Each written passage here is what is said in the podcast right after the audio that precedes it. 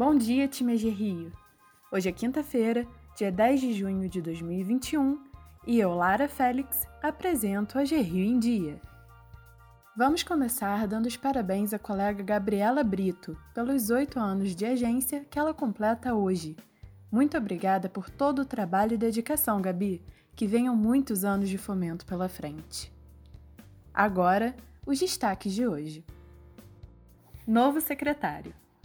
O governador Cláudio Castro anunciou ontem o novo secretário de Desenvolvimento Econômico, Energia e Relações Internacionais, Vinícius Fará, que assume o cargo no lugar de Leonardo Soares. As nomeações foram publicadas no Diário Oficial do Estado. Mais detalhes você encontra na matéria disponível na intranet. Convênio com a TIS. Os municípios do interior do estado seguem como prioridade da GRI e nesta semana foi a vez da Prefeitura de Coatis assinar o convênio do Programa de Microcrédito Produtivo Orientado para os empreendedores da cidade. A reunião ocorreu de forma virtual e teve as presenças do prefeito Luísio de Elias, do presidente da AGRIO André Vilaverde, da diretora de operações da AGRIO Tatiana Oliver e do secretário municipal de governo Lucas Silva. A cobertura completa está na intranet visita ao CEASP. Hoje, o presidente da GRIO, André Vilaverde, junto com parte da equipe técnica da agência, visitará o CEASP.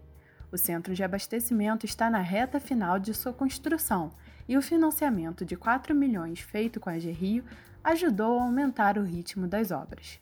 Na intranet tem uma matéria contando os detalhes dessa parceria.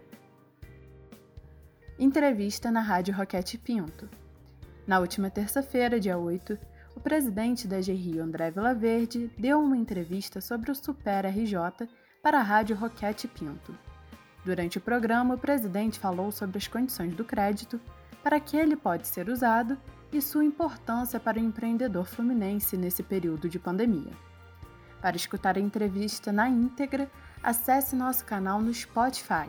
Lá você encontra esse e outros conteúdos legais sobre a agência. IPCA elevado.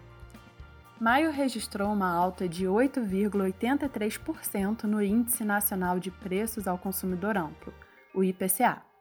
Esse foi o maior resultado para o mês desde 1996, quando o índice subiu 1,22%. Em maio de 2020, o IPCA ficou negativo em 0,38%. Os dados são do IBGE. Covid-19. O prefeito do Rio, Eduardo Paes, anunciou nesta quarta-feira que a cidade irá vacinar todos com mais de 50 anos até o dia 19 de junho.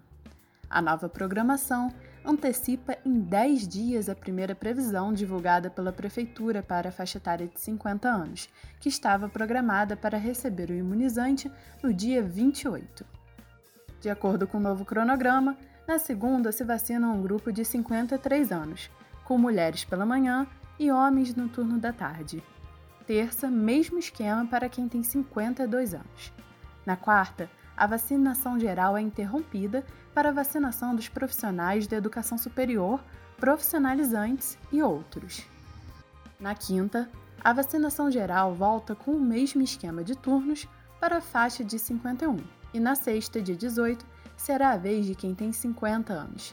Já no sábado, será feita uma repescagem para quem tiver mais de 50 anos.